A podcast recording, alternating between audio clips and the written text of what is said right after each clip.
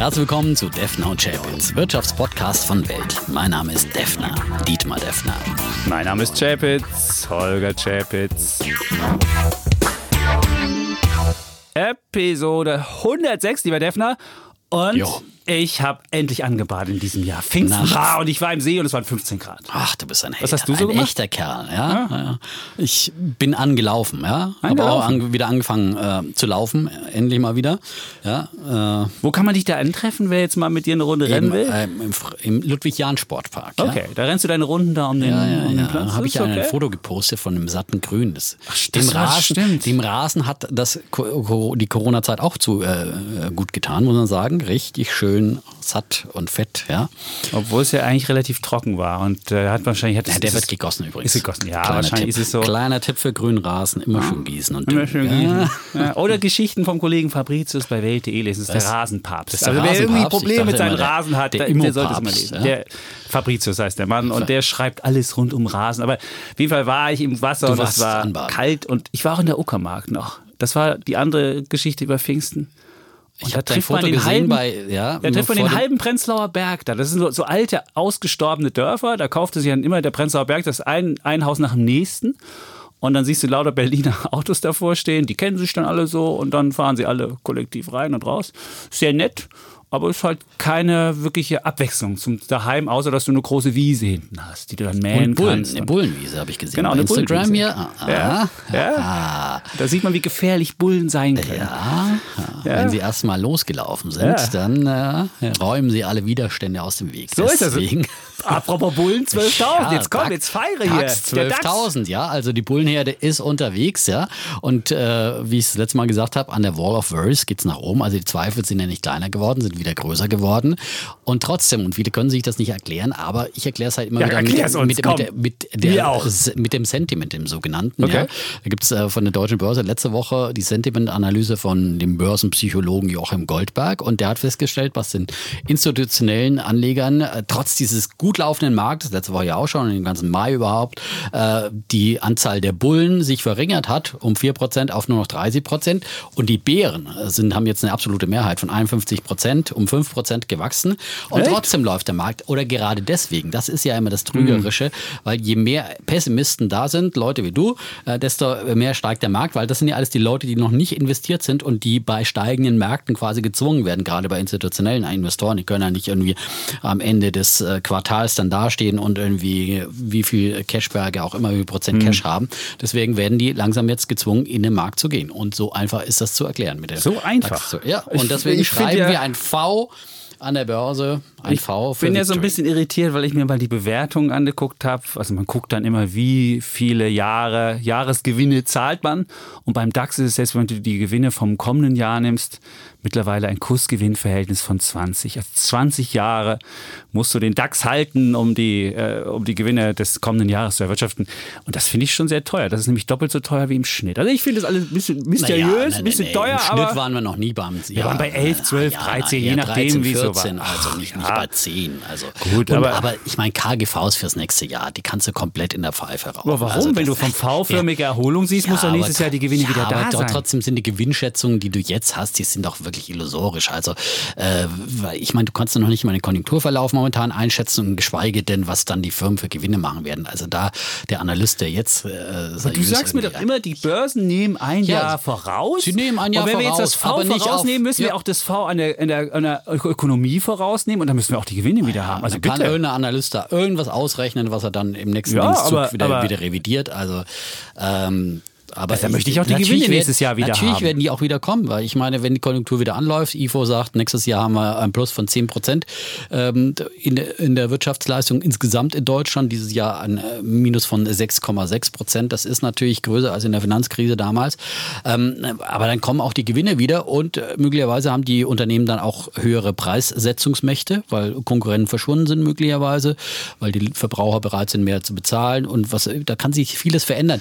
Aber also das Firmen jetzt- auch höhere jetzt Kosten, auf- weil sie jetzt- weniger ja. Globalisierung haben, weil die Lieferketten andere Oh, ja. sind, möglicherweise auch irgendwas anderes nee, Aber passiert. diese Lieferketten, die werden nicht von heute auf morgen umgebaut, wenn überhaupt nicht, äh, wenn überhaupt. Also ich bin ja wieso äh, und dann wird eher automatisiert. Also die werden jetzt hier nicht im, zu, äh, im großen Stil äh, in Deutschland äh, fertigen an der Werkbank und Millionen von, von Leuten hier einstellen. und dann haben wir jetzt Arbeitslosigkeit und dann hast du Arbeitslosigkeit. Und wer kauft den ganzen Kram dann, lieber Dietmar? Das sind alles ganz offene Fragen und deswegen, wenn jetzt ein Analyst gut. eine Gewinnschätzung also ja, gut. machen will, Ja, aber ich finde halt trotzdem- aber Fakt ist, dass Aber die man Idee ist Aktien, ja da, ist ja die, dass, es irgendwie die Aktien- V-förmig aufwärts geht. Ja. Das erzählst du uns ja auch immer. Aber wenn, Natürlich wenn ich ist dann Idee frage, da, wie ja. ist denn die Idee unterfüttert? Und irgendwann muss das ja dann auch mal sichtbar sein. Da sagst du, nee, nee, also das so kann man das jetzt auch nicht sagen. Naja, dann sage ich halt, die, die Gewinnschätzung ist falsch, ganz einfach. Okay, Ja? Äh, Weil genauso die Analysten, auf deren Basis ja dann äh, die Leute hier äh, bärisch sind, äh, da möglicherweise sich auch da verschätzen, nicht nur in der Investition, sondern eben auch, ähm, und wie gesagt, alle seit Wochen hörst du das überall, kannst du es lesen von den ganzen vermeintlichen Profis, die sagen, oh Gott, der nächste Einbruch kommt erst und so. Und alle, die mal kurzzeitig dabei waren, haben irgendwie da Gewinne mitgenommen oder sind gar nicht wieder eingestiegen. So, und jetzt sitzen sie da auf vollgepackten Geldtaschen und gucken dem Markt hinterher. Geldtaschen, Ja. Und ich meine, schön. wir haben kriegen Konjunkturprogramme äh, heute Nacht wahrscheinlich auch aus Deutschland, äh, wissen wir Näheres. Stimmt, dann haben wir auch kriegen- diese Auto, diese wunderbare Autoprämie wird Ja, wahrscheinlich auch kommen. Mal Yeah, für gucken. 5 Milliarden und du darfst jedes Auto kaufen, ganz egal was es ist. Ja, und wenn du auch ein E-Auto also, kaufst, ja. kriegst du noch ein bisschen mehr wahrscheinlich. Ja, ich, ich Ja, finde komm, auch. wie ab- wie nein, ich es denn? auch absurd, Ja. Hm. äh, Verbrenner äh, zu fördern mit, mit einer Autoprämie. Das ist wirklich, du zementierst hier die deutsche Autoindustrie, die einfach den Wandel verpennt hat und äh, bloß weil es halt der größte Wirtschaftsfaktor im Land ist und, und äh, einer der größten Arbeitgeber mit Zulieferern und so weiter. Also das ist schon wirklich bedenklich. Aber da hast du, glaube ich, diese Woche, glaube ich, einen Bären. Ich glaube, da ist ein Bär zu ich habe einen Bären, ja, bin ich für. Teile und wir werden heute, äh, und wir schließen an an den Bär der So letzte es. Woche, da gab es vor Daimler einen Oh, Daimler? Mercedes. Ich kann das ja nicht nachmachen. Auf jeden Fall müssen wir heute ein bisschen disziplinierter sein, nicht so lange wie am letzten Mal. Das Genau. war ja die längste Folge, da hat ja meine Frau schon gedroht, sie wird mit der Uhr demnächst hier vorbeikommen und wird uns Mores lehren, wenn das hier nicht besser habe wird. Angst, ich habe Angst. Obwohl wir heute ja ein Thema haben, was eigentlich dazu angetan wäre, dass wir mal richtig laut schreien und uns wieder in die Haare kriegen. Es geht um Europa und den ja. Wiederaufbaufonds. Und die Frage, ist das das Produkt der Stunde oder der Wiederaufbauprogramm der Stunde? Die Frage werden? wir diskutieren. Genau. Und Ja? dann haben wir noch ein bisschen Post bekommen. Und da freue ich mich besonders drüber. Wir haben ja letzte Woche, hast du ja Miss Moneypenny hier genannt. Das ist ja dieser. Frauen-Podcast. Madame Moneypenny heißt er übrigens. Oh, Weil, Miss ja. ist ja die vom James Da, Bond. da gab es ja diese, da gab's ja diese Diskussion, die wir ja hatten, braucht man spezielle äh, Frauen-Podcasts und müssen Frauen immer so eine aus der Opferrolle kommen? Und da habe ich ganz viel Post bekommen. Zum einen haben ganz viele Frauen geschrieben, also wir haben uns vielleicht noch nicht gemeldet, aber uns gibt es. Und zwar hat hier Das ist eine schön. Ja, und zwar. Das freut mich besonders. Ja, Ja. die Damen sind da, schreibt hier eine Hörerin. Vielleicht haben die Frauen weniger Sendungsbewusstsein oder Zeit, um Bewertungen zu schreiben oder sich offensiv für Hörerinnen Interviews anzubieten. Das heißt aber nicht, dass sie nicht da sind. Ich bin selbst 30 Jahre mit Kind, ambitioniertem Teilzeitjob, sechsstelligem Depot. Also unsere Wow. Hörerinnen sind reich Ja. und Immobiliengeschäften und eine treue Hörerin und nicht die einzige. Sehr schön. Ja, und dann schreibt sie, dass aber trotzdem Madame Moneypenny viele Frauen äh, erreicht und abholt, die halt gar nicht wussten, dass sie Geldprobleme Siehste, haben. Aber bei siehste. uns, da wissen die Leute, sind schon einen Schritt weiter. Siehst du, also es ist, äh, und mittlerweile sollen es 60.000 Frauen sein, die die Community ausmacht. Und dann gibt es noch mehr Frauen. Julia ist ein Tesla-Fan Hurra. und schreibt, ich finde eure Wirtschaftspodcast einfach spitze. Ich bin jetzt genau seit einem Jahr dabei und höre euren Podcast beim Joggen. Ich muss jedes Mal grinsen, wenn ihr eure Streitkultur anfängt. Jetzt hat sie schon bei Minute drei heute grinsen können. Das ist super. Unser Streit nicht ernst Ja. genommen hier? Ja. Und dann musst du jetzt nochmal, jetzt muss der Defner, du hast ja schon von Sentimentmenschen gesprochen, von Psychologen, von äh, Anlagepsychologen. Lisa schreibt, sie braucht ein paar positive Worte zum Durchhalten.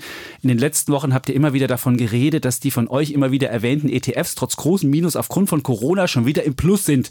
Leider sind das meine noch immer nicht. Sowohl mein MSCI All Country World als auch der MSCI Emerging Markets sind im Minus. Könnt ihr doch ein paar positive Worte zum Durchhalten bringen? Bitte, Dietmar, das bist du. Naja, also grundsätzlich muss man jetzt mal sagen, im, im Plus haben wir glaube ich nicht gesagt, ne? dass die Sparpläne. Doch, es der geht- Seifert ist ging im um Plus den, schon wieder. Der es ging um, um einzelne Sparpläne, Genau. die ja seit aber seit zwei Jahren laufen, muss man Ja. jetzt sagen, ne? weil wir im Mai im Prinzip Seit vor Beginn zwei Jahren Podcasts, gestartet sind mit dem Podcast und da sind die, je nachdem wann die Leute eingestiegen sind, da sind sie teilweise im Plus, sind aber auf Jahressicht, seit Jahresanfang ist der All Country World jetzt noch nicht im Plus. Ähm, Das ist nur der Nasdaq gelungen, den Genau. Technologiewerten ne? bisher. Äh, und ja, gut, das Positive habe ich ja gerade schon erwähnt und äh, ja, wird weiter hier durchkommen. Ähm, also das Außerdem, wenn sie, wenn sie ja einen den, Satz pressen. Ja? Wenn sie den Sparplan hat und jetzt noch günstiger nachkauft, kommt sie automatisch Ja. immer günstigere Einstiegskurse und dann ist sie automatisch näher am Und habe ich nicht heute eine gute Headline von der Welt bekommen, wo, äh, ne, wo ein äh, Artikel genannt wurde mit 6,70 Euro zum Millionär? Ja, den äh, haben der Kollege Sommerfeld und ich geschrieben. Da ging es um den Weltnichtrauchertag oder war es Weltrauchertag, der am Wochenende war. Und wenn du die Packung Zigaretten, die ja 6,70 Euro Ah. ähm, kosten, wenn du die jetzt in einen klassischen MSCI Weltsparplan steckst, wir haben das mal auf 50 Jahre hochgerechnet. Mit welcher so Rendite habt ihr gerechnet? Dass wir das einfach Nein, mal- wir haben einfach den MSCI World. Ich habe einfach gesagt, den MSCI World seit 1970 gibt's den. Und dann habe ich wirklich genommen, Monat für Monat so. diese 6,70 Euro, was dann sich summiert auf 200 irgendwas. Dann musst du noch eine gewisse Inflationsrate für Zigaretten hinzupacken. Die ist relativ hoch mit 2,9 Prozent. Die werden also durchschnittlich 2,9 Prozent teurer. Also habe ich das auch dynamisiert und habe einfach gesagt, wenn du 1970 angefangen hättest, diese 200 irgendwas Euro in den MSCI World in so einen Sparplan zu stecken und das 50 Jahre gemacht hättest, dann wärst du jetzt mit 2,2 Millionen dabei. 2,2 Millionen. Wahnsinn. Und zwar nach 50 Jahren. Und du siehst halt diesen Zinseszinseffekt. Das ist das, das, ist das wirklich Wunderbare an dieser Geschichte. Nach dem, zwischen dem 20. und dem 30. Jahr geht das so richtig hoch. Großartig. Und deswegen muss man, man sieht, man muss nur kleine Verhaltensänderungen machen, aber muss lange durchhalten. Und vor allem, wenn du dann aufs Rauchen verzichtest, dann lebst du sogar länger. Dann kannst du sogar noch dein Vermögen auch noch verprassen. dann ja? hast du Und- den Luxus im Alter. Alter, Ja, super. Ja, Ja, du? Fliegen mit einer sehr schöne Ja. Rechnung. Gefällt mir gut. Ich habe auch noch eine Frage bekommen. Ähm, bei Instagram äh, schrieb äh, der Jakob aus München, bin selber Student, habe mit euch angefangen, einen ETF-Sparplan anzulegen, den Vanguard All World FTSE. Ja, den habe ich ja auch. Äh, und ja Pendant zum MSCI All Country World, den wir hier immer empfehlen. Aber äh, Vanguard All World FTSE ist ähnlich äh, und ähnlich empfehlenswert. Genauso empfehlenswert, äh, muss man sagen. Ähm, so, und jetzt fragt er, ist es sinnvoll jetzt mit äh, Corona Crash, der ja schon äh, ein bisschen hinter uns liegt, äh, grundsätzlich aufzustocken? Ähm, habe durch ein Sparkonto, das aufgelöst wurde, grundsätzlich vermehrte Rücklagen oder soll er monatlich jetzt mehr Geld oder auf einen Batzen reinlaufen lassen? Fragt er, ob er die Krise als Impuls nehmen soll. Ähm, Grundsätzlich würde ich da sagen, okay, jetzt beim DAX 12.000, die anderen Märkte sind ähnlich hoch, äh, würde ich jetzt nicht alles auf eine... eine Echt nicht? Klettern Nee. an der Wall of Worry Na mit ja, hoch, aber- mit dem Geld? Ja, Koffer natürlich der Hand? grundsätzlich schon. Äh. Wer ist ja mitgeklettert, wer beim Tief eingestiegen ist. Ja? Darum geht's ja Wupp. auch. Und nicht, nicht wenn sich 40 Prozent, 45 Prozent so lange abwarten. Darum sage ich immer, nach unten nicht verkaufen und äh, vom Tief anfangen zu kaufen. Und aber Immer kaufen. Eigentlich immer ja, kaufen. Eigentlich immer Also kaufen. immer kaufen, genau. Immer Also kaufen, immer bloß kaufen. nicht verkaufen. Ja, ja, Äh. ich meine, verkaufen kann man dann, wenn es dem Rentenalter oder wenn, wenn absehbar ist, dass man aber nicht, wenn man langfristig Geld anlegt. So sollte man nicht, weil das ist Trading und da fallen sogar die Profis, wie man wieder sieht, auf die Schnauze, die dann rausgehen und dann mit ihrem Cash da sitzen, nicht mehr hinterherkommen. Deswegen sind ja die aktiven Fondsmanager meistens eben schlechter als der Marktdurchschnitt, der eben dann mit ETFs abgebildet wird, weil sie dann eben immer so traden und dann doch den Markt nicht richtig verstehen. So, ähm, und aber ich würde sagen, wenn man jetzt wirklich in der Verlegenheit ist, jetzt eine größere Summe an Geld zu haben, natürlich sollte man auch nicht zu lange äh, nachgucken, aber ich finde da auch so eine Art Sparplan-Idee. Ich habe ja früher immer gesagt, drei Tranchen Staffeln. Jetzt würde ich es vielleicht ein bisschen weiter strecken und sagen, ich mache jetzt mal zehn Tranchen. Es kann natürlich sein, keine Ahnung, keiner von uns weiß, ob es nicht noch eine zweite Welle gibt, ja. So wie die Leute jetzt momentan alle äh, sozusagen äh, alles über Bord werfen an Abstandsregeln. Das ist schon äh, lustig. Ne? Das ist Also hier, könnte hier werden in Berlin wieder diese, diese Genau. Bootspartys äh, und alles mögliche. Nicht mehr das, aber ich bin Egal, draußen in rumgelaufen. Überall. Du denkst, so du voll, denkst in ja, den das ist- Corona-Regeln stünde drin, Ja. du darfst zehn Personen deiner Wahl umarmen. Also so, Ja, so rennen die Leute draußen rum. Und du hast ja mittlerweile, die Reproduktionszahl ist Ja. wieder über eins. Das Ja. heißt, zwar von niedrigem Niveau, aber es, die Pandemie ist nicht vorbei. Also muss man den Leuten das immer muss mal man sich wieder jetzt sagen. mal Ja, einfach mal klar machen. Und Ja. ich finde es einfach da auch zum Beispiel, was der Ramelow in Thüringen ja gesagt hat, der war ja einer der ersten, die gesagt hat, ach ja, da brauchen wir jetzt keine polizeilichen Vorschriften mehr, wir machen nur noch Gebote statt Verbote. Ich meine, es funktioniert nicht. Du musst einfach den Leuten auch klare Leitlinien geben und auch sagen, das ist dann ein Verbot und da- das wird auch dann äh, bestraft, wenn du dich nicht dran hältst, weil nur freiwillig, du kannst dich dran halten, weil es geht ja nicht um den Eigenschutz wie beim Rauchen, es geht ja um den Schutz des anderen, wenn du einen Mundschutz trägst in der U-Bahn zum Beispiel. Ja, immer weniger Leute halten sich daran, wenn man sich da umguckt und so weiter. Ich Und die finde, das haben immer die Nase raushängen, als ich im Zug ganz gefahren bin. Das war schon. Hm, ja. Oder haben ihn ganz nur so so Ganz hängen, so ne? genau, ganz ich habe heute zu einem gesagt, hallo, das ist kein Doppelkindschutz. Ja. Ja, es ist, Ja, es ist schon. Ähm, aber von daher würde ich sagen, wir wissen alle nicht, wie es kommt und wie Konjunktur sich entwickelt und so weiter. Ähm, und momentan sieht es gut aus, aber deswegen vielleicht einfach auf zehn Tranchen seine, seine Summe und monatlich so einen Sparplan machen. Mhm. Dann nimmt man eventuell Rücksätze, die es dann schon geben kann, auch nochmal mit und ist aber auf jeden Fall dabei, wenn es nach oben geht. Gut. Das Würde ich jetzt ähnlich. Würde ich, habe ich jetzt nicht mal was zu meckern an der, in, an die ist Idee. Doch, das ist doch prima. Ja, super. Wir werden uns immer, ja, weißt du. Ach, wir, wir, den ja. Streit wird schon noch kommen. Wir streiten schon noch. Wir streiten schon. keine Das ist Ja, ja, ja.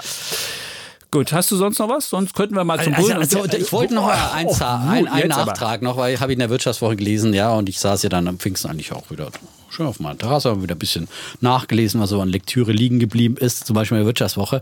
Comeback der Petrischale und wer hat es vorausgesagt? Vor, wir haben ja vor Wochen, das ist schon länger her, wo wir gesagt haben, wie werden sich die einzelnen Branchen sozusagen entwickeln in der in Corona- oder nach Corona-Zeit.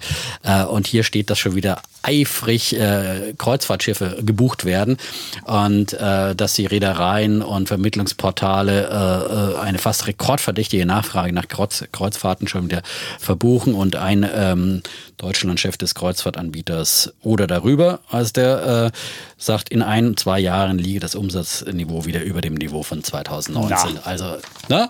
Äh, und Gut, die TUI-Aktie übrigens, ja, der 100, die ich damals genannt habe, auch als eine Idee, wie man in die Branche investieren kann, hat äh, jetzt auch wieder vom Tief zum Hoch 150 Prozent gemacht letzte Woche. Ist jetzt aber auch wieder seitdem ein bisschen zurückgekommen. Aber man sieht einfach, wie schnell dann auch so eine Erholungsbewegung dann auch immer wieder, immer wieder gehen kann. Und ähm, Trotzdem muss man da mit solchen Werten dann schon vorsichtig sein. Das sind natürlich dann auch äh, wirklich äh, momentan, da kann es auch wieder mal rasant nach unten gehen. Ne? Aber, aber damals, als wir Stimmt, wir hatten sogar mal Karneval genannt. Ich Genau, mich, Karneval dieser- hattest du auch mal genannt als Uh, Idee. ja, Ja, ist- selbst du hattest die hat genannt. sich, ja. hat sich mehr als verdoppelt. Aber das Ja. war ja eher die Idee, dass man einfach mal die ganzen, Genau. die ganzen ausgebombten Dinger zusammenpackt. aber das war in eine ein gute Ding. Idee, weil das war ja auch zu einem Zeitpunkt, wo wirklich äh, sozusagen ja ausgebombt war. Das war, Genau, wo das war Anfang wir, April. Anfang April, wo ja. wir dann in den äh, Ruinen des März standen, ja. Und jetzt sind einige wieder auferstanden aus Ruinen. Ähm, auch der Kollege Röhl, der zum Beispiel in unserer hundertsten Booking.com empfohlen hatte, auch eine gute Idee für den Sektor, die natürlich auch noch viel moderner aufgestellt ist. Die ist auch wieder, hat sich auch wieder äh, schön entwickelt. Die ist natürlich nie so ausgebombt worden, weil die ganzen Tech-Unternehmen und äh, Digitalunternehmen, Plattformunternehmen ja nicht so massiv äh, äh, runtergeprügelt wurden. Aber ähm, auch da sehen wir wieder Lebenszeichen. Also so viel zum Thema, ja. Auch Stimmt. wieder ein kleiner optimistischer Beitrag noch. ja, danke. Ja. Und viele mehr werden folgen. Da würde ich sagen, weil du ja. Tesla-Fan bist. Und, äh, gleich. und äh, da, wird, dann können wir doch gleich zu deinem Bullen der Woche kommen. Wenn du gerade so optimistisch drauf bist, würde ich Ja. sagen, jetzt Also, ist es kann die jetzt ein Zeit. bisschen länger dauern, ja. Samstagabend, Ah, 21 okay, Uhr. Ich lehne mich mal zurück und 22. dann, ich äh, saß ja. vor dem Fernseher bei Wild, unserem Nachrichtensender. Wie schon am Mittwoch. Ja, das war dann sozusagen Episode 2, aber da hat es dann geklappt, ja. Ein historischer Tag in der US-Raumfahrt. Ähm, erstmals seit rund neun Jahren ist es eben in den USA wieder gelungen, eine bemannte Rakete erfolgreich ins All zu starten. Und es war der erste bemannte Flug eines Privatunternehmens zur internationalen Raumstation ISS. Und dreimal darf man raten, wessen Unternehmen es war. Es war natürlich, die Leute wissen ja mittlerweile, SpaceX von Elon Musk. Und das ist eine wirklich eine atemberaubende Geschichte äh, von einem großen Traum, den Elon Musk äh, immer hatte und den er immer noch hat. Er hat ja den großen Plan B für die Menschheit, äh, eine Kolonie auf dem Mars zu errichten. Und an diesem, Bitte alle, an alle diesem, Leute da diesem draufbringen, vielleicht den Trump auch dahin schicken. Da könnten, hätte ich einige ich Leute, habe die ich bei Instagram geschickt, hier, wir saßen schon im Astronautenauto und haben es nicht ins All geschafft, äh, auch wenn der eine der anderen öfters mal auf den Mond schießen möchte. Hat einer gleich ernst genommen. Ich habe dich dann sofort verteidigt hier. Okay. Nein, aber jetzt so kleine, äh, so nochmal zurück zu, zu SpaceX. Also es ist wirklich eine, eine großartige Geschichte, ähm, die Elon Musk 2002, also vor 18 Jahren gestartet hat und so lange hat er jetzt an diesem Traum gearbeitet und das war jetzt sicherlich der Höhepunkt seiner bisherigen Karriere neben all den anderen großen Dingen, die er schon erreicht hat. Er war, hat ja vorher PayPal gegründet schon und äh, das Geld aus dem Verkauf von PayPal dann äh, zum Großteil auch mit hergenommen, äh, um es da in SpaceX zu stecken. Er hat 100 Millionen ähm, an eigenem Kapital da reingesteckt und das ist natürlich auch nicht besonders viel, um äh, sozusagen aus dem Boden heraus eine Raumfahrtfirma zu starten. Und der hat auch in der Dokumentation, die dann bei Weltfernsehen da lief, äh, die noch in unserer Mediathek jetzt fünf Tage lang noch äh, zu gucken ist, SpaceX Projekt Mars-Rakete. Da geht es also um die. Warum nur fünf Tage? Naja, wir haben ja auch nur begrenzte Rechte immer Okay, wieder. Das sind okay. ja Sachen, die wir nicht selber drehen, sondern die wir einkaufen, wo wir Lizenzen haben und dann darfst du die ein paar Mal im Fernsehen ausstrahlen und dann wieder ein paar Tage online zeigen. So sind dann die, die, die Lizenzverträge da. Ähm, so, aber sehr sehenswert und äh, auch die Begeisterung von Musk, die man da sieht, dann nimmt auch seine Kinder sind damit zu sehen, wie er mit ihr dann äh, zum Raketenstart gegangen ist und auch da erzählt er halt, okay, wir hatten halt so und so viel Geld und eben unter anderem vor allem die 100 Millionen Dollar, die er selber da reingesteckt hat, ja, und haben ausgerechnet, es reicht genau für drei Raketenstarts am Anfang. Und ja, drei äh, Versuche sind gescheitert in den Jahren 2006 bis 2008 und dann hat er dann irgendwie doch nochmal Geld zusammengekratzt und dann haben sie es geschafft, eben eine Rakete zu starten. Ja, und das waren die Anfänge. Wird auch in seiner Autobio in seiner Biografie, die immer noch sehr erfolgreich hier in den ähm, Top Ten auch der Bestsellerlisten, glaube ich, ist mittlerweile bei den Wirtschaftsbüchern äh, sehr lesenswert, diese ganze SpaceX-Geschichte, wie sie da rumgetüftelt haben. Und sie haben es halt wie bei Tesla gemacht, auch dass sie sehr viele Teile einfach komplett selbst entworfen haben. Sie haben einfach die so eine Rakete nochmal neu gedacht und auch die Kapseln und all das neu gedacht und vieles, vieles selber hergestellt. Deswegen sind sie am Ende auch so effizient. Und die größte Innovation ist sicherlich, äh, dass diese Falcon-Rakete dann eben auch wieder verwendet werden kann, weil sie äh, wieder landet. Und das ist wirklich ein Wunder. Und viele haben ihn vorher dafür verspottet, belacht äh, und ist für unmöglich gehalten. Aber er hat es dann tatsächlich geschafft. 2015 zum ersten Mal haben sie es geschafft, die erste Stufe einer Falcon 9 Rakete äh, nach ihrem Flug ins All wieder auf der Erde landen zu lassen. Und das ist halt diese Wahnsinnsinnovation und dann diese Detailverliebtheit, auch vor allem die Liebe zum Design, die man gesehen hat äh, bei dem Start, wie die Astronauten also in ihren hypermodernen Nicht auch Klamotten designt? War ja, der, von hat ja extra vor Jahren schon einen, einen äh, Designer angeheuert aus Hollywood, der Filmdesign gemacht hat, äh, der den Prototypen für diesen Raumanzug ähm, geschaffen hat. Und sie haben jetzt an diesem, äh, an diesem Raumanzug noch weiter rumgefeilt und das hat auch Musk selber zur Chefseite gemacht. Der hat gesagt, wir haben jetzt drei Jahre in diesem Raumanzug ähm, gefeilt und, und, und designt. Da geht es ja nicht nur um schickes Design, es geht ja vor allem um Funktionalität. Der muss ganz viele Sachen machen, äh, muss Druckausgleich und dergleichen. Also das sind ganz viele technische Sachen, die da notwendig sind. Und der Professor Ulrich Walter, der selbst unser, einer unserer, unserer deutschen Astronauten ist, der unser Experte hier bei Weltfernsehen ist, für eine eigene Sendung hat und immer wieder natürlich solche Sachen äh, mit uns kommentiert und ein großartiger äh, Kenner und vor allem ein Begeisterter natürlich äh, ist, der diese Begeisterung auch so rüberbringen kann. Äh, und der hat gesagt, oh Mann, ich war so neidisch auf diese schicken Anzüge, die die da hatten. Und damals haben die ja noch viel, viel unförmige Dinge gehabt. Ganz früher, da waren die ja immer so wie Michelin-Männchen, die Astronauten unterwegs sind, denken an die, an die Mondfahrt und so weiter. Ja, und jetzt also ganz, ganz äh, schick und äh, äh, flottes Design. Und Elon Musk hat gesagt, wenn er es auch mit diesen Raumanzügen vielleicht schafft, irgendwie bei kleinen Kindern irgendwie äh, diese Sehnsucht und, diese, und diesen Wunsch zu wecken, Astronaut zu werden, dann ist es das ja auch schon mit was bewirkt. Und ich glaube, viele dieser Dinge, die man bei SpaceX sieht, die werden eben auch bei Tesla umgesetzt. Und äh, gerade auch die Liebe zum ähm, Design und äh, natürlich super schick und eine super Werbung für Tesla war ja auch, als dann die Astronauten in dem weißen Model X vorfuhren, in dem wir beide ja eben auch schon mal Ja. saßen. Wir hatten kein weißes damals, aber das war halt natürlich so, ist so super schick und war natürlich auch für Tesla eine super Werbung. Und ähm, ja, Elon Musk ist einer, der ähm, Träume hat und äh, Träume Wirklichkeit werden las, lässt durch immensen Einsatz. Er investiert sein eigenes Kapital und äh, äh, lässt sich nicht durch äh, irgendwelches Scheitern zwischenzeitlich vom Weg abbringen und äh, ist damit dann letztendlich erfolgreich geworden. Und das wird ihm bei Tesla auch gelingen und viel- bei vielen anderen Unternehmen. Und deswegen mein Bulle der Woche für Elon Musk und seine Firma SpaceX. Die, die Tesla-Aktie hat 10% gewonnen. Direkt. Ja, Ich bin froh, dass ich wieder dabei bin, ja, muss ich sagen. wunderbar. Ich finde ja spannender das Tunnelprojekt. Das finde ich ja, weil das ja, spannend. weil das ja wesentlich, weil das ja wesentlich Ja. in Anführungsstrichen volksnäher ist und weil das weil das ja viel mehr, viel mehr Hyperloop Menschen, genau, weil das ja viel mehr Menschen den Arbeitsweg verkürzen könnte als diese, diese SpaceX-Nummer. Aber ist ja nicht so eine andere Rakete auch kaputt gegangen? Ja, ja, sind auch. immer wieder auch 2015 und so mal haben sie auch Nee, aber ist nicht auch am versenkt. Samstag noch eine aus Texas geflogen und ist irgendwie explodiert? Ich glaube, es war im gleichen. Also, ey, Die haben wir, glaube ich, nicht wahrgenommen. Hast du nicht wahrgenommen. Nein, aber das ist Scheitern ist war ja auch bei der NASA was ja ganz großes Scheitern am Ende sozusagen mit den äh, Space Shuttle Programmen. Aber ich meine, das gehört immer wieder dazu, dass natürlich aber einzelne- glücklicherweise ist, glaube ich, eine unbemannte aber das war natürlich eine ja. unbemannte. Ja. Das Wichtige ist, dass da sind ja natürlich die Sicherheitsstandards sicherlich auch nochmal ein bisschen, bisschen anders. Und es ist halt keine Ahnung, was das andere für ein, das war, glaube ich, eine Versuchsrakete oder Mhm. so.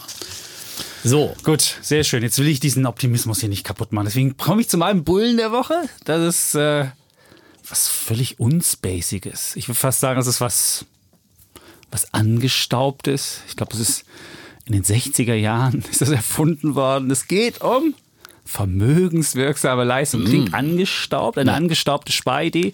Die könnte jetzt wieder ihr Comeback erleben. Und warum könnte sie ihr Comeback erleben? Weil ja viele jetzt Menschen haben ja A, das Gefühl, dass sie keine wirkliche Zeit haben, sich um Geldangelegenheiten zu kümmern, auch kein Geld haben, sich um Geldangelegenheiten zu kümmern, auch keine Ahnung von Geld haben. Und da kommen halt vermögenswirksame Leistungen hin. Das ist nämlich, eine, das ist nämlich eine, ein Produkt, was relativ einfach ist, wo man selbst gar nicht viel Geld mitbringen muss, aber man bekommt halt eine relativ gute, eine gute Rendite. Und vermögenswirksame Leistungen haben eigentlich alle, sind berechtigt, die Arbeitnehmer sind und Beamte.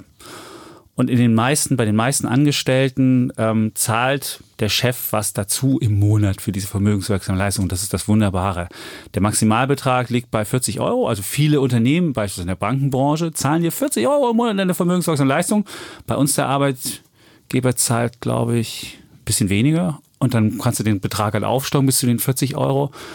Und das Schöne ist, dann kann man das anlegen in Sparplan, muss das sieben Jahre liegen lassen und kannst dann im achten Jahr kann man es dann wieder mitnehmen.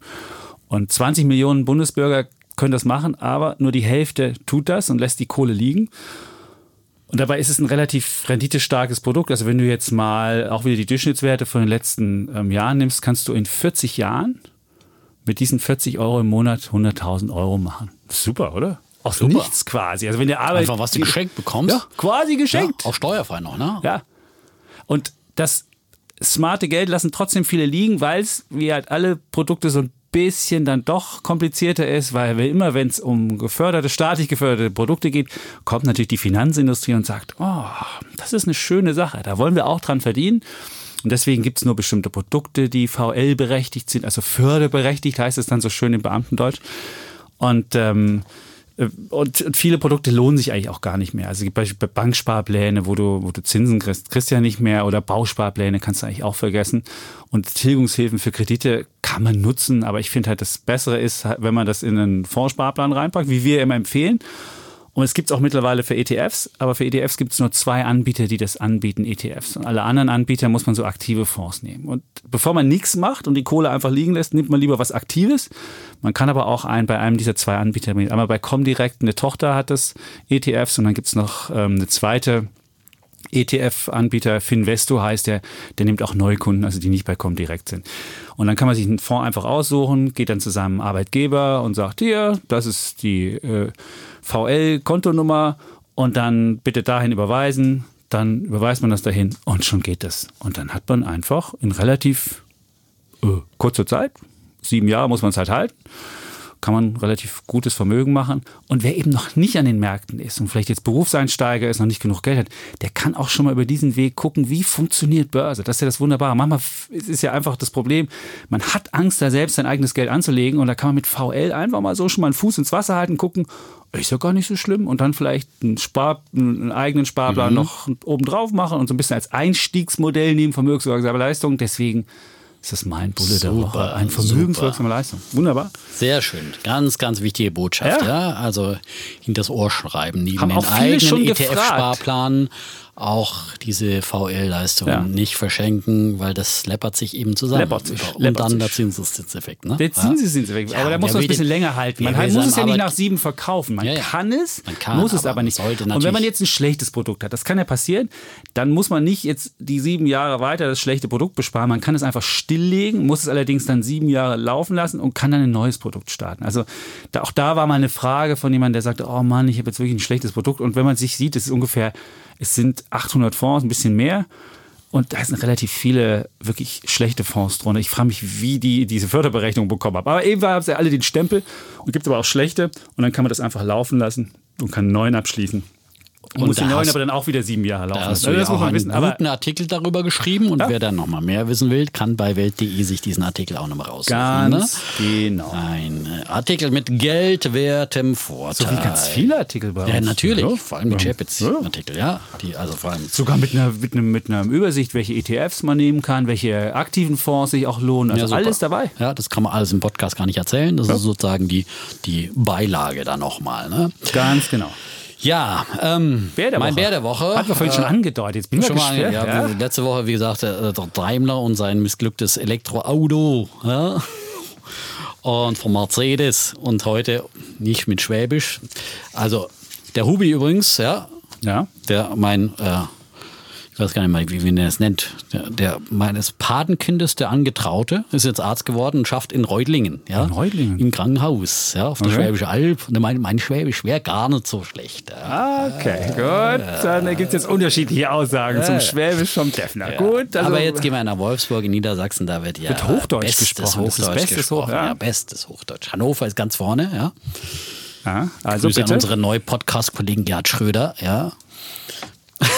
Hört er uns? ja? Glaube ich nicht. Der macht selbst einen Podcast. Der macht selbst einen Podcast. Erzähl dann so ein ja. bisschen. Ja. was- aber Ich finde, er lallt so ein bisschen. Äh, ja. so- Aber ich glaube, das ist so die Also, Alters. Ich, ich habe dann den Florian Illis gelesen, die eine Buch Oh, und das da liegt andere Buch. noch der Bismarck.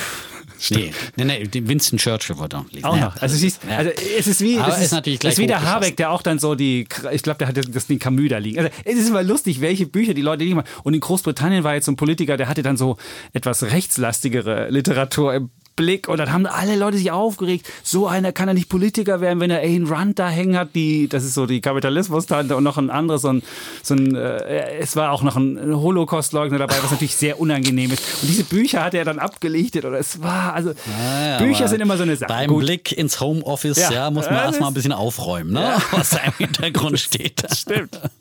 Okay, zurück zu meinem. Bär der Woche. Ja. Der geht in, diesem, in dieser Woche nach Wolfsburg und äh, zwar vor allem an die Arbeitnehmervertreter in einem Konzern äh, und dort In welchem im Konzern denn? Hast du schon im gesagt? Konzern VW. Das sollte man vielleicht ja, mal bei sagen. Wolfsburg, Äh, ja. Wolfsburg, der eine oder hm. andere hat es vielleicht schon erraten. Also die Arbeitnehmervertreter im äh, Konzern Volkswagen, äh, denn die machen mal wieder Front gegen den Vorstand und vor allem gegen den Vorstandschef Herbert Dies, der ja auch schon mal bei uns im Podcast war.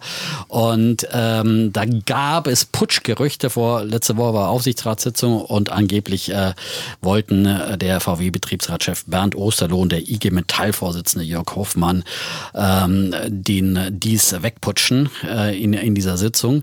Äh, hat zumindest Bild berichtet. Es wurde dementiert, diese Meldung sei Quatsch, erklärten Osterloh und Hofmann äh, noch vor dem Treffen. Aber offenbar ist da, äh, ja, wo Rauch Kleiner ist. Warnschuss vielleicht? Wo, wo Rauch ist, ist auch Feuer. Äh, Bestimmt mehr als ein Warnschuss. Äh, dies möchte nämlich auch eine Vertragsverlängerung und offenbar kochen da die Fronten wieder hoch. Also wir müssen jetzt alles mit offenbar und etwas einschränkend sagen, weil wir selber nicht dabei sind äh, und auch keine internen Informationen da haben. Aber alles, was man lesen kann in, in der Presse. Was man so hört und liest, Nach allem, so. was man hört Ja. und liest, ja. Dieses berühmte Zitat äh, des Deutsche Bankchefs, mit dem er Leo Kirch in die Pleite getrieben hat, ja. Ist sehr teuer geworden für die Deutsche Bank, teuer, dieses ja. eine. Fast ja, eine Milliarde Euro. Das teuerste Interview aller Zeiten. So, äh, Das war der teuerste Satz. Das war nur ein Satz ja. bei Bloomberg. Ja. So. Äh, Was man so hört zum und liest. Thema. Äh, immer kleine Einschübe bei uns, so, kleiner Kasten sozusagen. Also äh, scheint es da mal wieder zu brodeln und es war ja von Anfang an so, dass Herbert Dies äh, auf äh, den Widerstand der Arbeitnehmervertreter, vor allem von Herrn Osterloh, sind zwei ausgeprägte Machtmenschen, die da aufeinander geraten. Ähm, aber es ist offensichtlich auch so, dass äh, eben, ähm, denn ähm, Herbert Dies hat sich ja vorgenommen, Volkswagen grundsätzlich umzubauen ähm, und vor allem sehr stark auf Elektromobilität auch äh, umzubauen voll auf die Zukunft umzubauen Das heißt Richtung E-Mobilität. ausschließlich. Nicht, ja, sehr stark. Nee, gut, die haben jetzt nicht von einem auf den anderen Tag ausschließlich, aber das Zukunftsantriebstechnik, auf die sie setzen, ist in der Tat die E-Mobilität. Äh, Im Gegensatz zu anderen Herstellern wie BMW oder sowas, die äh, da andere Plattformen auch noch mit im Auge haben. Dies fokussiert sich vor allem auf die batteriebetriebene E-Mobilität und ähm, Ja, und das alles, äh, diese Umbau und vor allem ähm, die Sparanstrengungen, die mit diesem Umbau auch verbunden sind und Umschichten von Arbeitsplätzen, was alles nötig ist, scheint Herrn Osterloh offenbar immer wieder nicht zu gefallen. Da gibt es eben sehr großen Widerstand bei diesen Umbauplänen. Und äh, für mich ist das halt symptomatisch, wahrscheinlich für die ganze deutsche Autoindustrie, aber bei VW ist dieses, äh, diese Mitbestimmung der Arbeitnehmer, auch weil das Land Niedersachsen SPD regiert ist, sich dann auch auf die, im Aufsichtsrat auf die Seite der Arbeitnehmervertreter schlägt. Und und äh, schon auch problematisch, weil dadurch eben so ein Umbau und ein Reformkurs blockiert werden kann, weil da eben Leute sind, die an ihren alten Besitzständen festhalten. Da ist zu hören, dass man doch keine äh, Azubis in Wolfsburg entlassen da oder den, den auf jeden Fall eine Weiterbeschäftigung garantieren muss, äh, wenn einer Azubi ist und so. Und da wird einfach versucht, ein äh, System über die äh, weitere Generation weiterzutragen, was in vielen Teilen einfach äh, dann doch nicht äh, der neuen Zeit äh, passend aufgestellt ist. Und wenn einer herkommt und hier äh, intern disruptieren will, das ist ja immerhin ein Konzern mit über 600.000 äh, Mitarbeitern weltweit. Und ähm, wenn man eben Richtung E-Mobilität umbaut, braucht man viele andere Stellen nicht mehr. Und das ist halt einfach eine Disruption, die man entweder von innen machen kann oder man wird von außen eben zwangsdisruptiert von Konkurrenten wie Tesla. Und VW und dies sind eigentlich auf einem guten Weg. Aber wenn so Bremser intern da sind, dann drohen solche Projekte halt einfach auch zu scheitern möglicherweise. Und wenn es denen wirklich gelingen sollte, dies wegzumoppen, dann wehe, wehe, wehe. Wenn ich auf das VW-Ende sehe, also dann könnte VW wirklich hier seinen kleinen Vorsprung, den man jetzt äh, herausgearbeitet hat, noch läuft alles nicht. Der ID3 hat Softwareprobleme, der Golf hat Softwareprobleme. Und das zeigt ja eben, die Deutschen eben gerade bei Software dann immer noch hinterherhinken. Und aber das heißt ja nicht, dass man da weniger tun muss, sondern dass man dann noch mehr in diese Richtung gehen muss und äh, dass man noch konsequenter so einen äh, Konzern umbauen muss. Und äh, wer solche äh, Entwicklungen bremst, der schadet letztendlich auch den Arbeitnehmern im Betrieb. Und deswegen mein Bär der Woche für die Arbeitnehmervertreter bei VW. Ja, hatten wir sogar mal eine Wette zu. Ja. Und wir hatten Herrn Dies ja selbst im Interview. Da genau, haben wir selbst du hast ihn ja mit gewettet, der Wette konfrontiert. Er, 2018 war das, ne? Dass er, genau. Da hatten, hatte ich schon, hatten wir ähnliche Geschichte. Damals ging es ja los, das war ja nach dem... Ja, hier äh, hat er gesagt, EBIT macht frei. Wir erinnern uns, es war eine etwas unglückliche Formulierung, aber, aber, der ist halt ein sehr hemdsärmeliger Manager. VW ist eine etwas traditionellere Kultur und meine Idee war damals ja schon, dass dieses hemdsärmelige und etwas äh, ja, rustikalere mit der VW-Kultur nicht so, wo man eher so konsensuell und eher langsam langsam und bedächtig das macht, dass das nicht zusammenpasst. Und ich hätte schon viel früher gedacht, dass es zu so einem Putsch kommt. Aber ja, bin mal gespannt, was jetzt rauskommt. Aber ob er eingehegt wird. Ich könnte mir vorstellen, dass jetzt ein bisschen die, die, die Disruption etwas sanfter wird. Vielleicht so Wattedisruption die Eigentümerfamilien Porsche und Piech, die halten ja noch die Hand über ihm, solange das ja. ist. Wird ja, aber du weißt auch, wie schnell da ja, was schnell äh, sich ändert. ändert. Na, naja, wir werden das verfolgen, aber wir wünschen VW auf dem Weg, ähm, auf dem Wandel. Ja, das ist eine Gute. der erfolgreicheren Autoaktien in Deutschland noch. Auf jeden Fall. Gut, kommen wir zu meinem Bären. Du hast relativ schnell erzählt. Es ist Facebook. Und zwar geht es um den Präsidenten Donald Trump und der hat ja ein paar, würde ich sagen, äh, naja, seine Sprache ist etwas auf, aufhetzende Sprache, würde ich es mal nennen. Er hat ja beispielsweise diesen Spruch geschrieben, wenn the looting starts, the shooting starts, das ist ein alter, auch noch mit, mit, mit Geschichte belegter Satz. Und daraufhin hat ja Twitter beispielsweise so, so, ein, so ein Vermerk an die Tweets gemacht, wo er ein paar Tweets geschrieben hat und äh, Facebook hat gesagt, nee, nee, das machen wir nicht. Dann hat sogar Herr Zuckerberg mit äh, äh mit dem Präsidenten Trump gesprochen und hat gesagt, ah, wir, wir, sind für Free Speech und wir wollen das alles.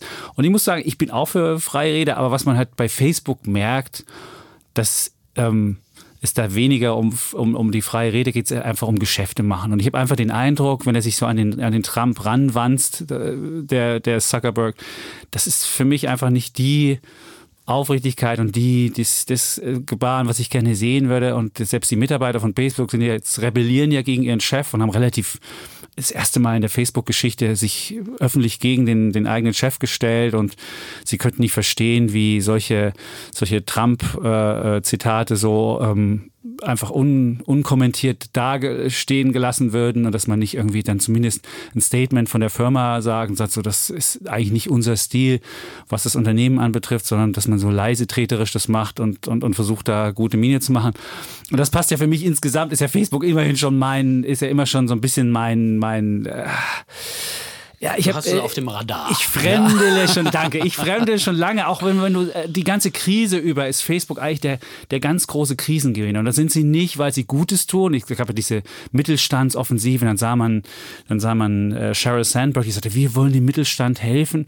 Und dann haben sie einfach das Konzept von Shopify, die verkaufen nämlich mit Mittelstand über, über, über ähm, Instagram ganz viel Sachen.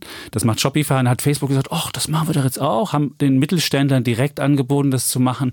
Und lauter so Sachen. Also äh, Facebook ist, ist einfach darin, die gucken sich andere Sachen ab, klauen die und machen dann ein eigenes Geschäft drum. Und das geht immer nur ums Geschäfte machen. Und die würden auch, äh, weiß ich nicht, das ist, das, das ist der Gegensatz zu Twitter, der einfach auch mal sich, sich auch mal dagegen stellt und Twitter, sagt, das nie nein, ein dann nicht selbstlos, aber will. zumindest, zumindest auch riskiert, dass der Präsident halt was macht. Das wird Nein, der das Facebook nie ich machen. absolut- ich es finde geht super, darum, was Twitter gemacht genau, hat bei Es geht darum, Also es meine, geht einfach das darum, wollte dass man. Geschäft über alles stellt, kopiert, sich an die Politik ranwandt, solche Sachen. Und das finde ich ist nicht meine ist nicht meine Art des des des äh, ja des Machens. Und wenn du siehst, sie versuchen jetzt Zoom zu kopieren, sie haben irgendwelche Corona Hausparty Sachen haben sie von einem anderen.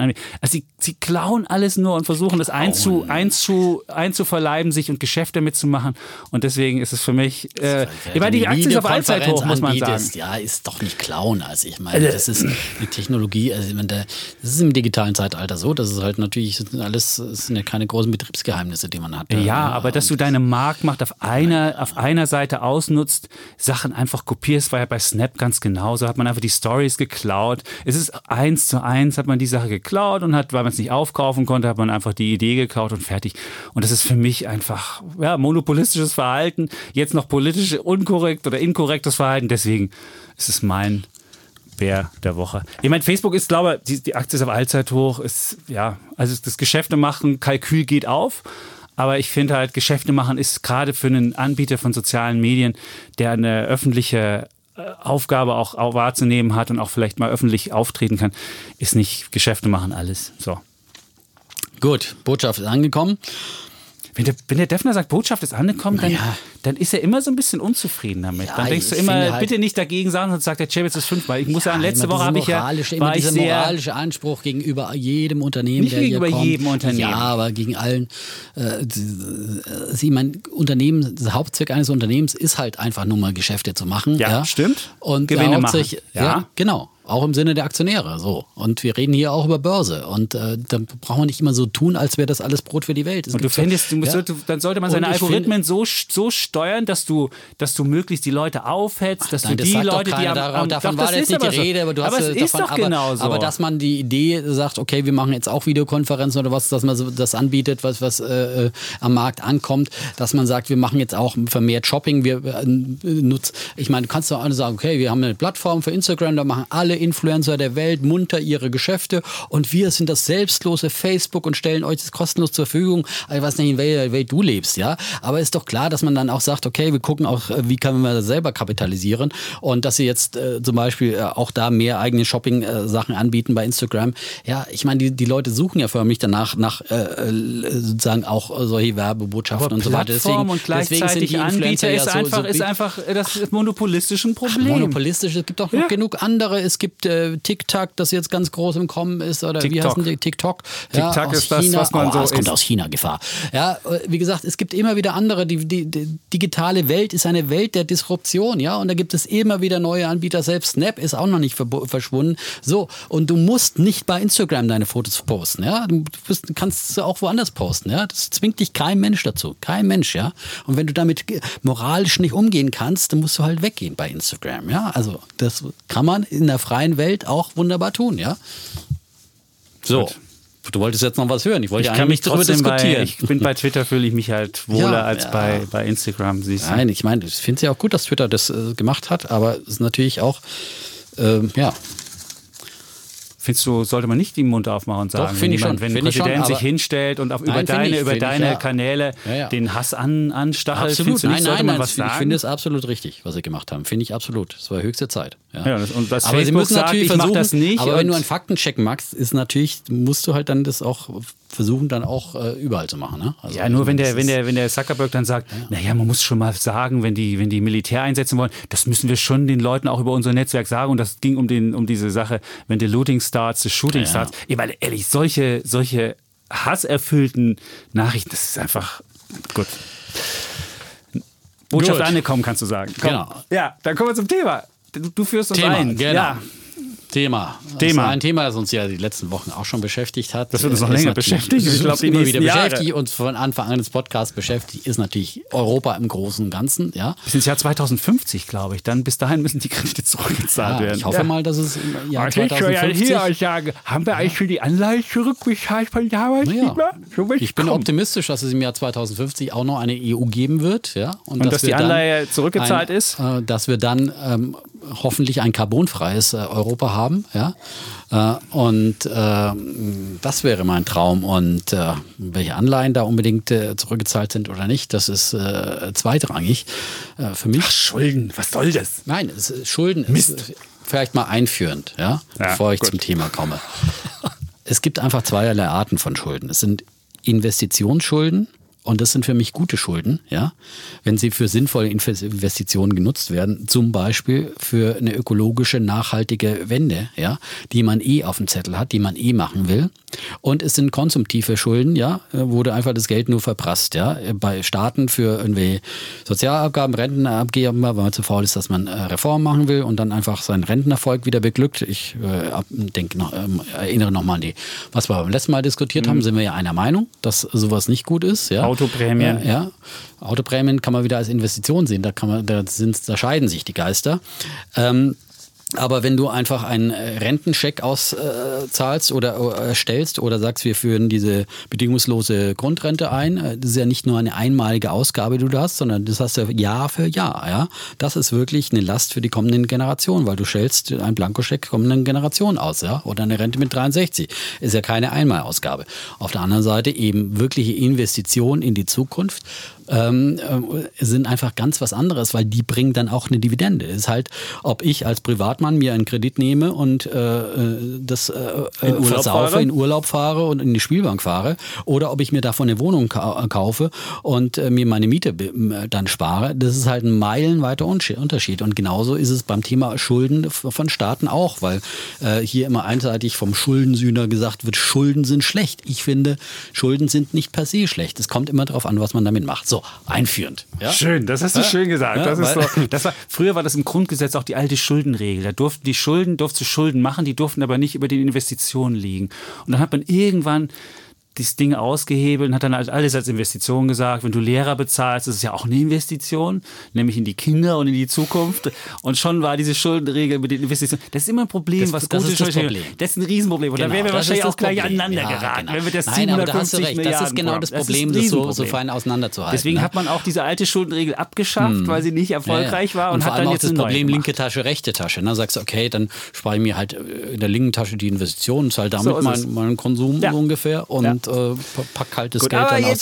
Ja, aber, aber, grundsätzlich die Idee. Und das Thema ist jetzt also, wir haben es ja schon ein, anfangs mal angeteasert, ähm, ähm, ein ähm, milliardenschwerer Wiederaufbaufonds, den die EU letzte Woche verkündet hat. Unsere EU-Kommissionspräsidentin Ursula von der Leyen, ja, ähm, die diesen Plan vorgestellt hat, aufbauend auch auf dem, was äh, Merkel und Macron schon mal vorgelegt haben, was ja der Kollege Chapitz ja vor zwei Wochen bei Herrn Röhl auch schon mal ähm, ja angesprochen hatte. Humoristisch auch. Humoristisch, mal sagen. humoristisch. humoristisch einen humoristischen Bullen, der kein Bulle sein sollte, vergeben mhm. hatte dafür. Nein.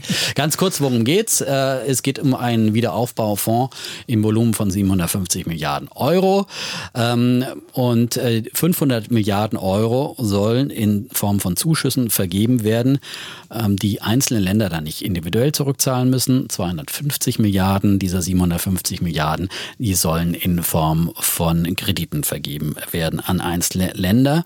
Und äh, diese 750 Milliarden sollen in der Tat über Schulden finanziert werden, die die EU aufnimmt, nicht einzelne Länder, sondern die EU, die dann auch nicht in die Schuldenbilanzen der einzelnen Länder einzahlen. Und ähm, ja, ähm, oder aufgerechnet werden, ja. Also ähm, so und äh, diese Schu äh, Anleihen sollen dann ähm, zurückgezahlt werden über einen sehr sehr langfristigen äh, Verlauf äh, bis äh, zu der, bis zum Jahr, also die sollen ab dem Jahr 2027 äh, getilgt werden bis zum Jahr 2058. Genau. Dann ist die Idee da, wie können wir diese Schulden zurückzahlen? Ähm, zum einen möglicherweise über Einnahmen, die die EU generieren könnte.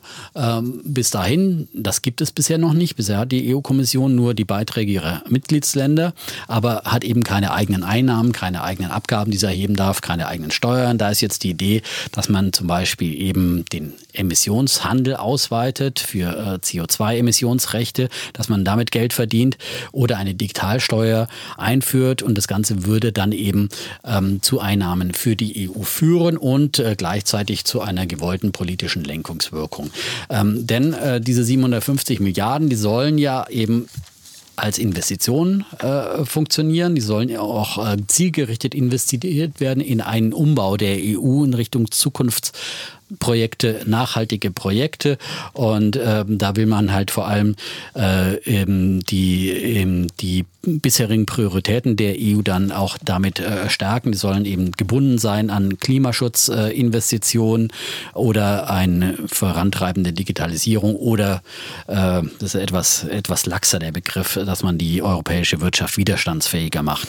Ähm, so, aber hauptsächlich soll es um Digitalisierung gehen und um nachhaltiges Wirtschaften um eine Klimaneutralität. Und da nimmt man natürlich ein Stück diesen Green Deal, den von der Leyen schon am Beginn ihrer Amtszeit vorgestellt hatte, ähm, vorweg, äh, wo man eben sagt, wir wollen bis zum Jahr äh, 2050 es schaffen, dass die EU dann äh, CO2-emissionsfrei ist und emissionsneutral. Ähm, CO2-neutral, so. Ähm, und ähm, ja, und dieses große Ziel, finde ich, ist alle Ehren wert. Also ist es klug, aus meiner, nach meiner Meinung, jetzt eben, äh, da wir eben diesen Corona-Absturz haben, der wirklich die europäische äh, Volkswirtschaften extrem äh, ausgebremst hat, vor allem natürlich Italien und Spanien. Deswegen fließt auch das meiste Geld, das steht ja jetzt schon fest, äh, nach Italien und Spanien insgesamt aus dem Paket äh, an Zuschüssen und äh, Darlehen Außerdem gibt es dann, äh, glaube ich, rund 300 Milliarden für, für die beiden Länder alleine und die auch am stärksten eben unter der Corona-Krise gelitten haben, sowohl äh, gesundheitlich, was die Zahl der Toten anbelangt, eben aber auch wirtschaftlich, weil sie eben den längsten und schärfsten Shutdown dann äh, vollziehen mussten. Und ich finde es klug, dass man es mit Investitionen in die Zukunft verknüpft und sagt, was wir eh machen wollten in den nächsten Jahren, das ziehen wir jetzt halt einfach vor und investieren jetzt und stützen damit die Wirtschaften und bauen gleichzeitig Europa so um, damit damit wir diesen Prozess jetzt äh, fördern und beschleunigen in Richtung Digitalisierung. gibt es enorm viel Nachholbedarf und vor allem in Richtung äh, CO2-Neutralität. Und ich finde, wann, wenn nicht jetzt? Und deswegen finde ich äh, diesen Wiederaufbaufonds eine gute Idee. Schön. Ich muss jetzt ein bisschen erklären. Das geht Nein, das ist wunderbar. Das ist, geht, das ist, da erklär, du hast es sogar neutral erklärt. Das finde ich ganz wunderbar. Da würde ich ja gar nichts gegen sagen. Ähm, auch äh, um, um nicht falsch verstanden zu werden, ich finde auch, es muss was passieren und es muss investiert werden und, und es muss, aber was, was ich, was mich an diesem, an diesem Wiederaufbaufonds so ein bisschen nervt, ist, dass man wieder so eine europäische Durchwurstellösung macht. Man versucht irgendwie Schulden aufzunehmen, ohne irgendwie Schulden zu machen, weil es wird ja auf die einzelnen Schulden nicht angerechnet. Die EU, die ja eigentlich, der eigentlich verboten war, Schulden zu machen, darf jetzt auf einmal Schulden machen. Jetzt will man noch irgendwie das im Nachhinein mit, mit, mit, mit Einnahmen versuchen zu machen. Es gab ja mal die Finanztransaktionssteuer, die wollte man ja auch mal zu einer EU-Steuer machen. Es gab ganz viele krude Ideen, die immer da gemacht waren. Und das ist einfach nicht ehrlich. Und wenn ich auch sehe, wie da geschachert wurde um diese ganzen, um diese ganzen Gelder und um hin und her, das hat für mich einfach keine europäische das heißt, kein, das, das atmet keinen europäischen Geist für mich, sondern es ist einfach so, okay, jetzt haben wir irgendeine Lösung gefunden, wo keiner Schulden machen muss, wo alle eigentlich irgendwie halbwegs zufrieden sind. Man fängt an und das wird dann 2027, soll das dann irgendwann zurückgezahlt werden und äh, es ist einfach so eine, so eine Fuddel-Muddel-Irgendwas-Lösung. Das ist das eine. Also diese, diese, diese institutionelle Verankerung dieses, dieses Dings ist so klassisch europäisch, wo man nicht klar sagt, hör zu, wir sind hier gemeinsam da, wir müssen auch die, wir müssen gegebenenfalls die Verfassung ändern oder irgendwas irgendwas machen. Oder wenn wir halt nicht die Zeit dafür haben, müssen wir jetzt erstmal ein kleines Programm machen und müssen dann uns einigen auf eine klare Verfassungsänderung, müssen sagen, hör zu, wenn wir gemeinsam Geld ausgeben, dann muss ich aber auch irgendwie mit Mitsprache und es ist mehr Handeln und Haften. Das sagst du immer bei den, Invest in den bei, bei jedem Privatanleger heißt immer Handeln, Haften, kommt zusammen. Und der EU ist es, darf es immer auseinanderdriften. Und ich finde, das, das, das macht dieses Programm überhaupt nicht, sondern man macht jetzt irgend so ein Gemuddel und dann wurde noch gefeilscht und dann wurde noch ein bisschen die Prozentzahlen beim, beim, dann wurde noch gefragt, oh, machen wir das BIP stärker oder gucken wir die Arbeitslosenzahlen stärker. Also war einfach so ein, schon dieses, dieses, hatte keine wirkliche europäische Note. Das zweite, was ich problematisch finde, ist, Du hast ja diese Summen genannt, die sind 173 Milliarden soll alleine Italien kriegen, davon sind 82 Milliarden gibt es diese sagen wir, Geschenke in Anführungsstrichen und äh, 91 Milliarden sind ähm, Kredite. Und wenn ich ein Land habe, was seit 1992 politisch irgendwie völlig gemissmanagt wird, kann ich mir nicht vorstellen, wie auf einmal kommen 173 Milliarden Euro dahin in irgendeiner Form und die sollen es schaffen, diese Kohle irgendwie sinnvoll anzulegen. Und es gibt da, ist klar, heißt es, sollen Investitionen sein und da muss man sich, dass die, die Projekte, die sie dann, die sie dann fördern, müssen irgendwie, müssen irgendwie kompatibel sein mit irgendwie Zukunft. Aber äh, ich kann mir nicht vorstellen, wie da die Kohle 173 Milliarden, wie du das sinnvoll anlegen willst. Es ist nicht verknüpft mit irgendwelchen Reformauflagen.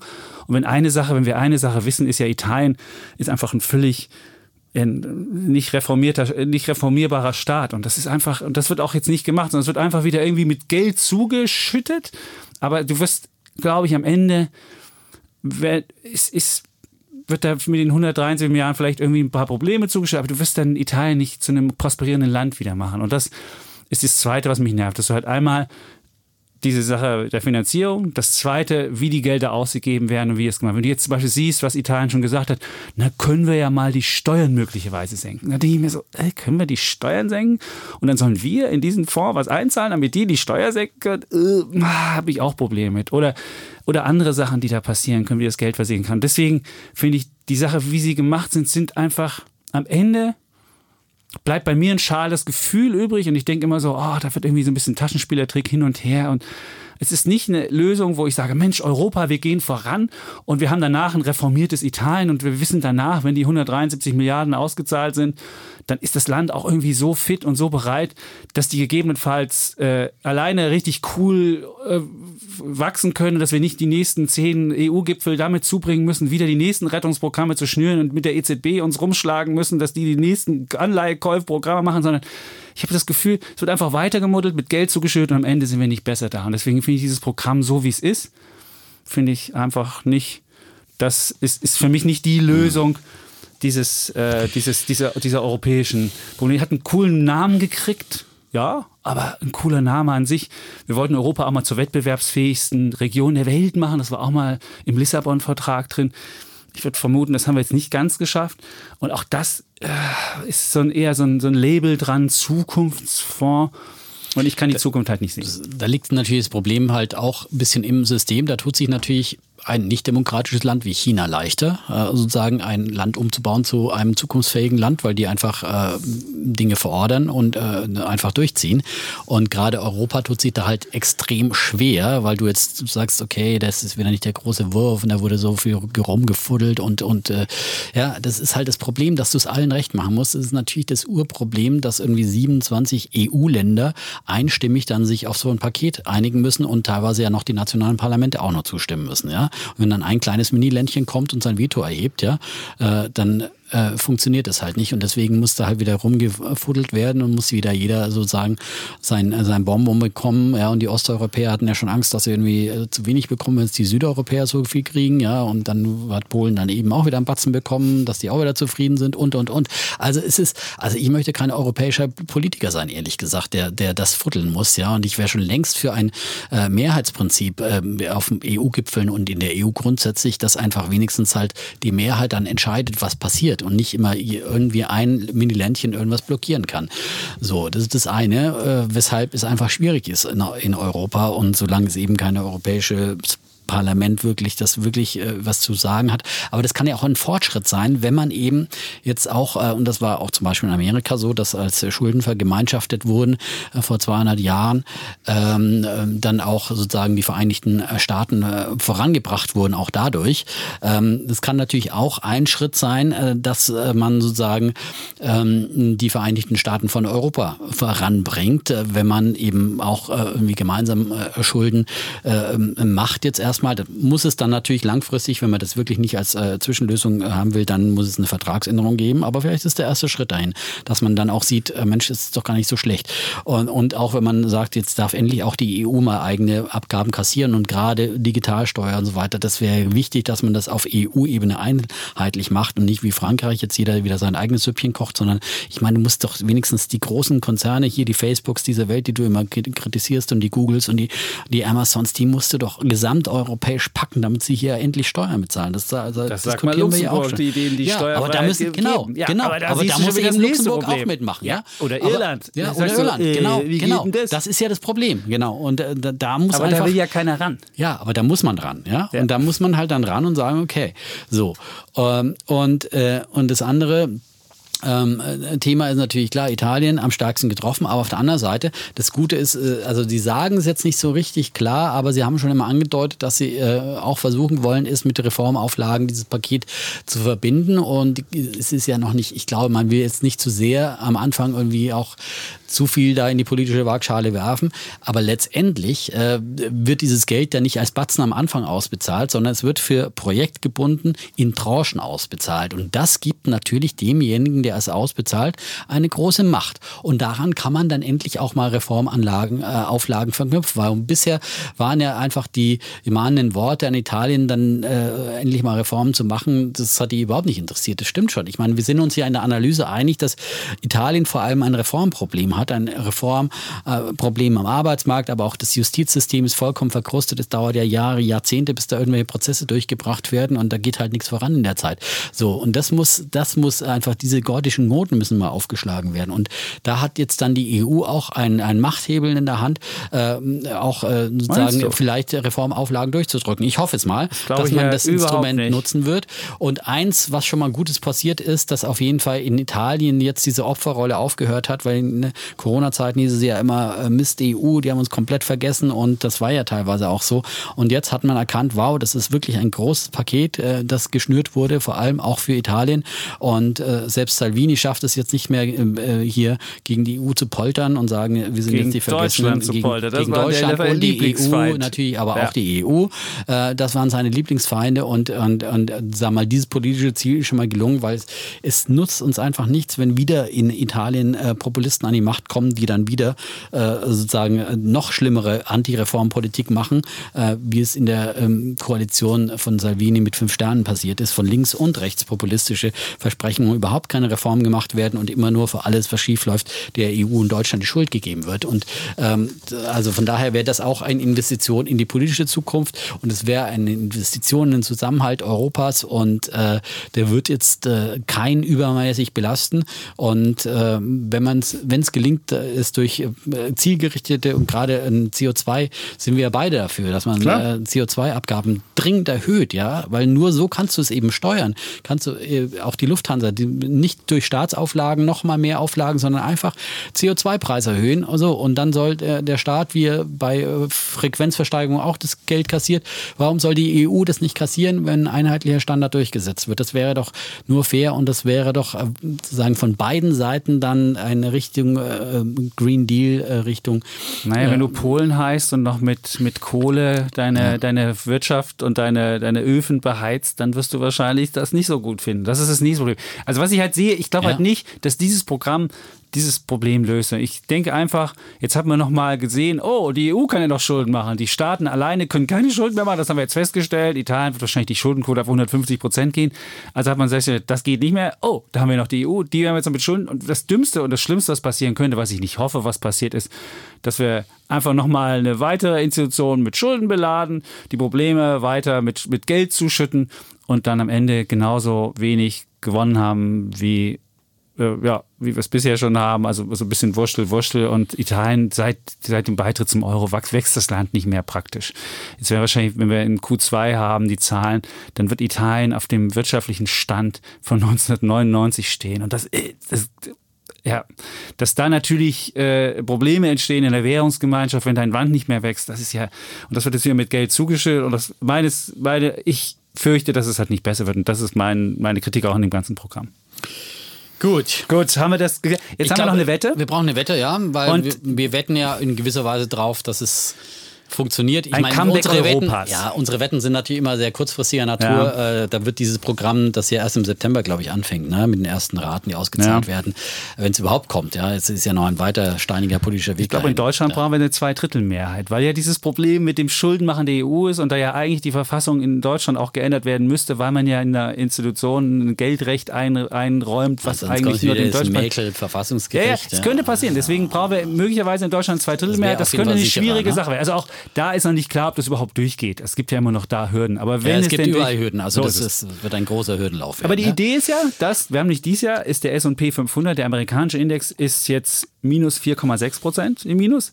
Und der europäische Stock 600 für Europa der große, ist der große 50 Jahre. Ist, ist ja, ich meine S&P 500 ist ja ähnlich, okay, der Stock 600 ja. 600 Wert ja. ist ungefähr ähnliches Kaliber. Ja, ist besser als ein Eurostox 50, genau. der ja sehr so bankenlastig ist. Der hat minus 14 Prozent und jetzt müsste ja, wenn Europa aus der Asche rauskommt, müsste jetzt dieses, ich meine, ja, ich die Lücke nicht geschlossen Europa. werden. Du also, auf Europa. Ich wette auf Europa und sage, dass sich ab heute sozusagen der äh, äh der Eurostock 600 besser schlägt als der S&P 500. Ja? Genau. Die, Aber ja. nicht, dass die, Jahresbilanz besser ist. Nein, das, das, das, da müssen Sie ja 10 Prozentpunkte ja, aufholen. Genau. Das wäre jetzt ein bisschen zu obvious. Also du sagst so. ab jetzt Outperformance ab jetzt, genau, von Europa Stock 600 die, gegen den S&P 500. Bis Gut. zum Ende des Jahres, weil wir halt unsere Auflösung machen. Das wird genau. wieder so Ende, Mitte Dezember sein, bevor wir in Weihnachtsferien gehen.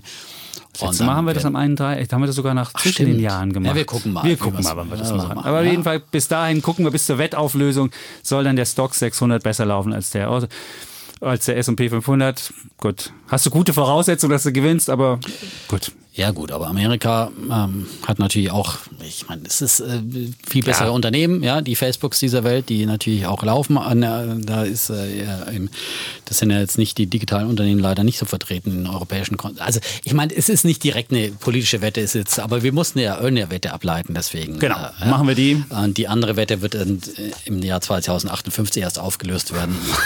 das stimmt. Sind die eigentlich schon gar nicht eigentlich zurückgezogen. Ja, habe ich gewonnen. Dann haben wir ein besseres Europa. Ja, wenn wir ein besseres Europa das wär, haben, und das wäre es allemal wert. Geld das wäre es ja? wert. Da, ich, da ja, gebe ich dir recht. Und äh, ich träume nach wie vor davon. Ich glaube, wir können es schaffen. Und man muss halt auch immer ein bisschen aufpassen, dass man nicht zu, zu sehr Ressentiments okay. schürt und sondern dass man einfach, aber es muss natürlich auch immer wieder politischer Wille da sein. Gut. Gut. haben wir die Welt wieder umrundet nach einer Stunde sechs Minuten. Also wir sind auf jeden Fall unter der eines 1,24 ja. von der letzten Woche geblieben. Das ist schon mal das gut. Ist schon fast Und wir haben es auch geschafft. Es gibt jetzt die letzten drei Kommentare, die es gibt, haben alle uns fünf Sterne gegeben und waren alle positiv. Bei einer hat, geschrieben, einer hat geschrieben, wo der Karstadt in Bonn ist, in der Poststraße habe ich ah. jetzt gelernt. Ja, weil ich das nicht wusste. Ja, ja. Letzte Woche Karstadt. Dann gab es noch einmal kurzweilige Unterhaltung und dann hat noch jemand Italien geschrieben, er fände es toll, dass wir uns immer über Italien, dass wir da dran blieben und dass wir das immer diskutieren würden. Da gab es auch fünf Sterne für. Also wenn ich, ihr weitere ja fünf sagen, Sterne geben das wollt, letzte bitte. Mal auf dein Bär der Woche zu Italien. Du hattest ja recht im Großen. Ich habe da ein bisschen rumgenölt, ja. Da will ich jetzt auch nochmal sagen. Äh, aber das ist natürlich nicht okay, dass man da so Geschenke verteilt in Italien. Ne? Das, ich will, bin jetzt nicht auf dem italienischen Auge blind und ich finde, die Reformpolitik hat einfach komplett versagt in Italien. Ja? Renzi war der Einzige, der was machen wollte und der wurde dann wieder politisch abgewählt, ja. Aber ähm, so, und ähm, das ist anders als in Frankreich. Ich finde, Macron bemüht sich zumindest, hat auch bemüht Schwierigkeiten. Ja? Bemüht Aber sich. haben wir auch schon oft diskutiert. Wir jetzt nicht noch eine neue Diskussion ja, aufmachen. Ja? Gut, Aber wir bleiben dran. Wir bleiben dran. Ja? Wir bleiben dran, ja? genau. Also ihr könnt auch weiter fünf Sterne geben, weil wir dran bleiben. Auf jeden Fall. Fürs und Kommentare schreiben, weil das hilft halt einfach, dass man in den Rankings sich... Äh, du guckst ja mal die Rankings an. Sind wir noch in der Business Lounge? 100, Top 200? Es ändert sich ja dann immer wieder, also wir waren neulich auch bei Spotify, glaube ich, in den Top Business Podcasts. Also das sind nur zehn oder sowas da drin. Top, ne? Top Podcasts, ja, unter den Business Podcasts. Also klickt. Lasst es auch einfach laufen, Klickt, auch wenn ihr es nicht genau, hört. auf allen Kanälen, ja. Überall also klicken. das ist wirklich, ja. nee, wir sind jetzt gerade so an einer, einer, guten Schwelle. Du meinst Tipping wir, Point, wenn der überschritten Point, ist, wenn ja. der Tipping Point überschritten Nein, wo man, ist. Ja, wo man dann. einfach halt dann einfach ähm, neue Hörer gewinnt, weil wir in den entsprechenden Rubriken auftauchen oder auch in der Gesamt-Hitparade der einzelnen Okay. Anbieter. Und ähm, aber es ist sehr, sehr schwankend. Ne? Ich meine natürlich, Schröder startet da gleich mal durch. Der hat ja auch wahnsinnig medialen Aufwand. Äh, Aufwand Vielleicht solltest du auch mal sagen, was du für Bücher liest. Dann machen wir das. Das machen wir auch. Ich lese nochmal noch Chapitz-Artikel. Ach, danke. Sehr gut. Ach, jetzt versöhnlicher Schluss. Sehr gut. Okay. Gut. Ja. Ansonsten sagen wir immer Tschüss Und ciao. und bleiben Bulle Und Bär. Defner. Und Chapitz.